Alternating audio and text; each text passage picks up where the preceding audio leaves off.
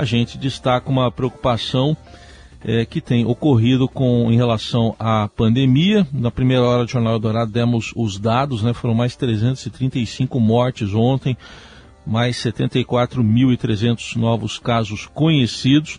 E recentemente foi liberada a venda de autotestes nas farmácias, pela Anvisa, foi liberada essa venda, mas ainda há muitas dúvidas sobre como usar esses autotestes. Além disso, tem algo que preocupa porque é, quem escolhe esse método de testagem em casa, porque muitas vezes ele pode dar negativo, é, mesmo com sintomas. Por que será que isso acontece? Então, para explicar, para tirar essas dúvidas, a gente convidou para uma conversa Fernanda Maffei, que é médica infectologista da Santa Casa de São Paulo. Doutora Fernanda, bom dia e obrigado pela presença aqui no Eldorado. Oi, Racim, bom dia, bom dia aos ouvintes também. Vamos bom, lá. Vamos lá. Queria começar. Uh, primeiro, queria que a senhora falasse um pouquinho para a gente de, uh, sobre esses autotestes, né? Uh, até que ponto eles podem ajudar, eles podem ser confiáveis, antes de a gente entrar propriamente no procedimento. Ó, oh, então acho que primeiro a gente tem que lembrar para que que vieram os autotestes, né? Então eu acho que as pessoas têm confundido um pouquinho a indicação do, do autoteste. O autoteste eles vieram na ajuda de você fazer um diagnóstico precoce, com o objetivo de que você possa isolar é, rapidamente a pessoa que está contaminada pelo Covid. Então ele é uma, ele é muito fácil de fazer, ele é muito prático e ele é muito fidedigno. Ele tem uma especificidade que a gente chama, ele tem uma sensibilidade muito alta. É, desde que você tenha sintomas, desde que você colha no momento correto. Né? Então, assim, é, uma vez que você fez o teste e ele deu positivo, e, e, e, você tem que colocar ele direitinho lá, rodar três vezes, colocar no liquidinho, pingar no, pingar no, no, no, no, aparelhinho que vem e ele dá uma, uma, uma risquinha vermelha. Então isso quer dizer que você muito provavelmente está contaminado sim pelo Covid. Então ele veio com essa indicação de que você possa fazer um diagnóstico precoce e deixar de circular estando contaminado pelo vírus. Né? Essa é a indicação dele. Uhum. Mas ele é uma indicação de triagem que a gente fala, né? Então, o ideal, assim, deu positivo, procure uma ajuda médica, tente entender o que está acontecendo, e aí sim a gente vai ter um uso correto do, do autoteste, né? Bom, a senhora falou aí, a senhora fez uma ressalva, desde que feito no momento correto. Então, vamos explicar, porque tem ocorrido caso em que dá negativo e a pessoa está com sintoma. Quando que é o momento correto de fazer o autoteste? Ele, ele é muito sensível quando, desde que você tenha uns sintomas bem estabelecidos. Então, assim, nessa nova onda, depois a gente pode falar um pouquinho sobre as ondas que a gente teve, mas o sintoma muito presente é um sintoma muito de vias aéreas superiores. Então, é um nariz mais entupido, é um nariz escorrendo uma aguinha, um mal-estar, uma dor de cabeça, ou mesmo uma febre alta. A gente tem que ter pelo menos um dia inteiro de sintomas presentes para que a gente tenha esse autoteste mais jogando a nosso favor, vamos dizer, né? Então, tem isso presente, você tem que fazer o exame.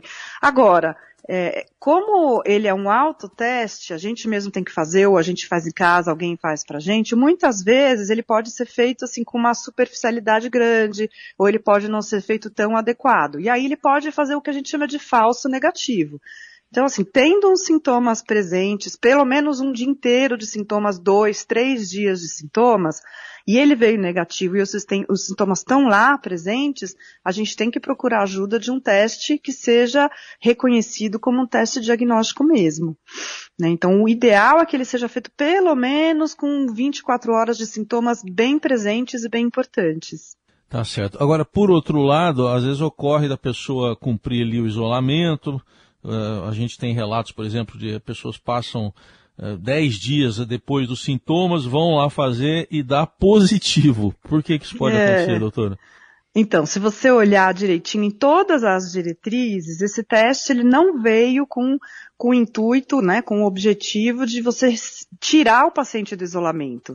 Esse teste é um teste diagnóstico. Então, eu, a meu ver, tem muito erro de indicação desse teste. Ele não foi feito com esse objetivo. Então, é, a gente deixa o isolamento pelos sete dias, que foi o acordado aqui no Brasil, das evidências que a gente tem, do início dos sintomas. Então, comecei com sintomas hoje. Hoje é meu primeiro dia de, de, isolamento e a gente deixa sete dias isolado. Quando você faz o autoteste para tirar do isolamento, é, ele, não, ele não acaba ajudando porque primeiro ele pode vir negativo e você ainda está apresentando um pouquinho de sintomas falar, tô negativo, vou para vou a rua, não estou passando mais para ninguém. Né? Quando ele ainda vem positivo depois do décimo dia, ele costuma negativar em torno do sétimo dia. Se você tiver completamente esses sintomas, você dificilmente vai passar. E aí a orientação é que se saia de máscara, caso você precise sair. Né? Mas ele não tem esse objetivo. O teste ele não veio com esse objetivo de tirar do isolamento, inclusive é uma prática que a gente nem usa em ambientes hospitalares. Tá? Ele não é, ele não pode ser usado com esse objetivo. Então é um erro de indicação, Raicei. Hum, tá certo.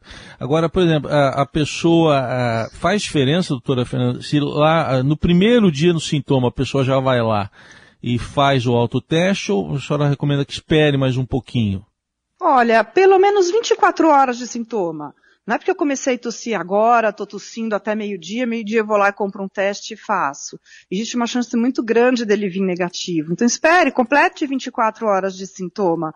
Observe se aquilo é mesmo é, um sintoma é, consistente. Não é que eu estou espirrando, porque se eu estou espirrando porque mudou o tempo, porque é um ar-condicionado, isso vai passar. Não passou depois de 4 ou 5 horas, tem que, tem que se preocupar que possa ser Covid, tem que colocar uma máscara se estiver num ambiente que você não possa sair e tem que se isolar, né? Acho que essa é a questão primordial aí, os autotestes vieram nessa ajuda. E o fato de você fazer negativo nos primeiras horas, ou primeiro ou segundo dia de sintomas, de novo, não quer dizer que você não esteja com o Covid, né? Isso é bem descrito e é bem indicado quando você lê as diretrizes com que foram aceitos esses autotestes. E uh, para os leigos, né, para a gente entender também um pouquinho, qual que é a diferença entre esse autoteste, esse que pode ser feito em casa, e aquele que o médico pede que é feito, por exemplo, num laboratório?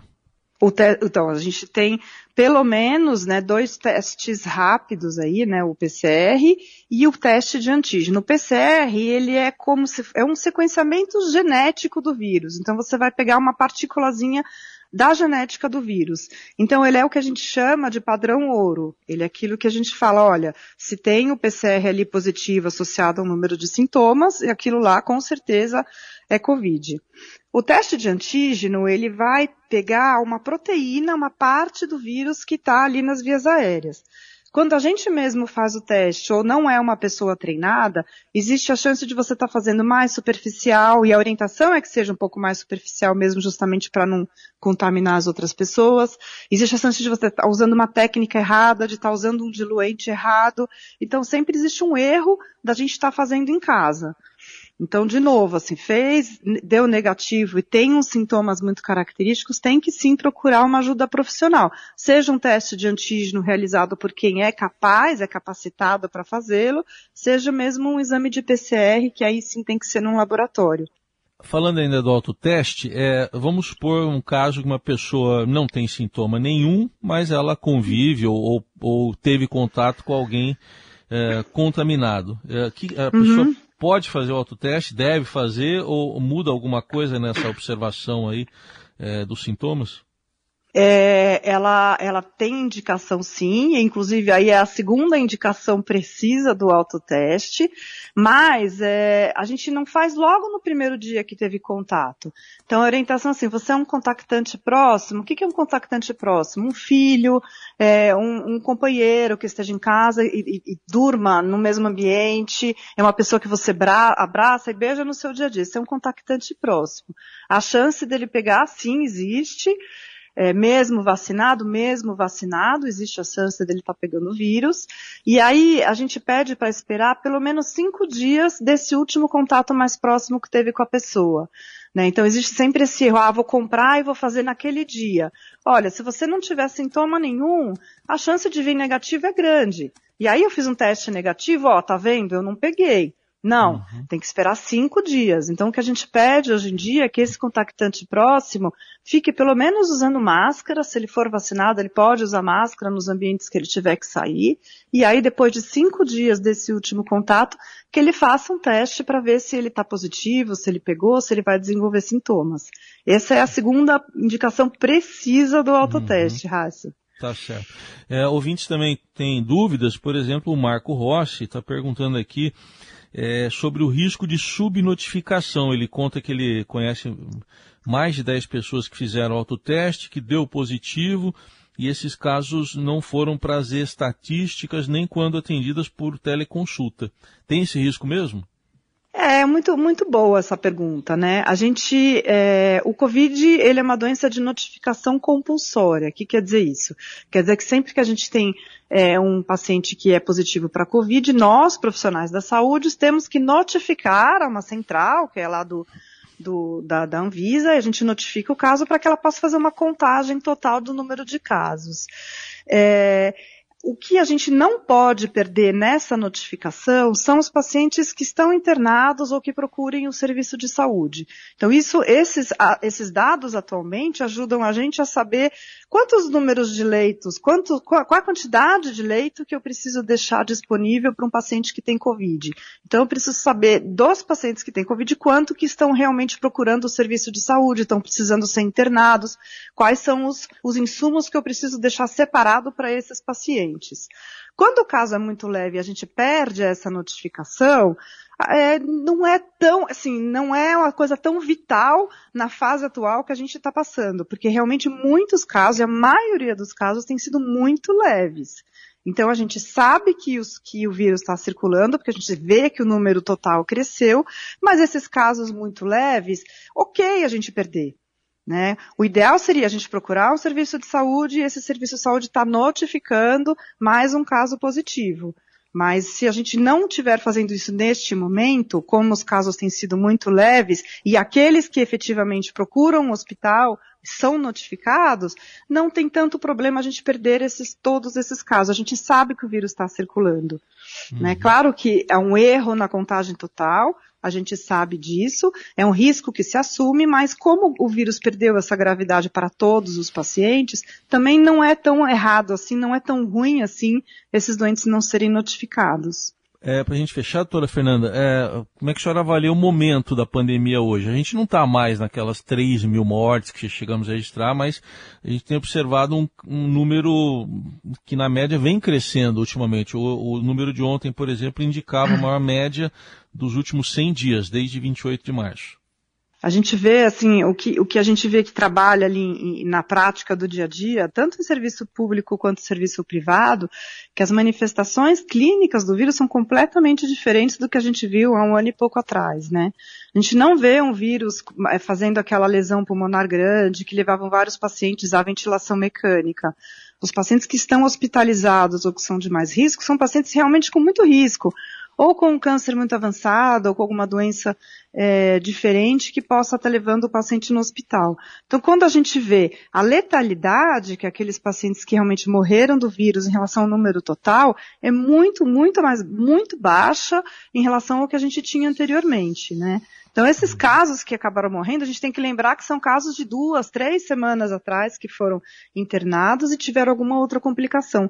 Mas é muito diferente do que a gente viveu é, no passado, de ter aquelas formas pulmonares muito graves. Então, apesar da gente ter esse aumento do número de óbitos, e eu acho um indicador ruim da gente olhar, porque é um, um tanto é, atrasado, né? A gente está olhando os pacientes de duas, três semanas atrás. São pacientes mais crônicos ou que têm alguma outra comorbidade, mas não que façam uma forma, uma forma pulmonar que leve a ser hospitalizada ou que aumente a gravidade do vírus neste momento. É diferente, Racing, o que a gente está vivendo. Tá. Isso é... é importante de saber, sabe? Sim.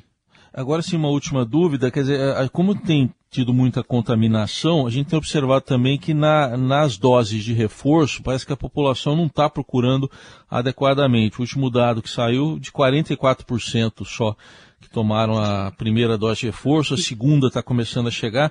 É, é, por exemplo, quem pegou Covid deve esperar quanto tempo é, para tomar a vacina de reforço?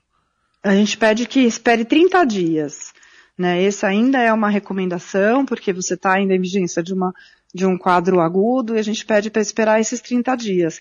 É importante sim vacinar, eu acho que foi uma estratégia boa que ajudou a reduzir a gravidade dos casos e talvez mudar aí esse cenário todo que eu acabei de, uhum. de descrever para vocês. Realmente é outra, é outra pandemia que a gente está vivendo nesse momento, tá? Tá certo. 30 dias a partir do, do primeiro sintoma, né? É isso. 30 dias a partir do primeiro sintoma, perfeito. Tá Acho importante essa vacina uhum. de reforço aí. Muito bem, ouvimos esclarecimentos, muitas explicações que nos ajudaram a entender como fazer adequadamente o autoteste de Covid da doutora Fernanda Maffei, que é médica infectologista da Santa Casa de São Paulo. Muito obrigado pela atenção, até uma próxima oportunidade. Obrigada a vocês, um tema sempre relevante, Racing.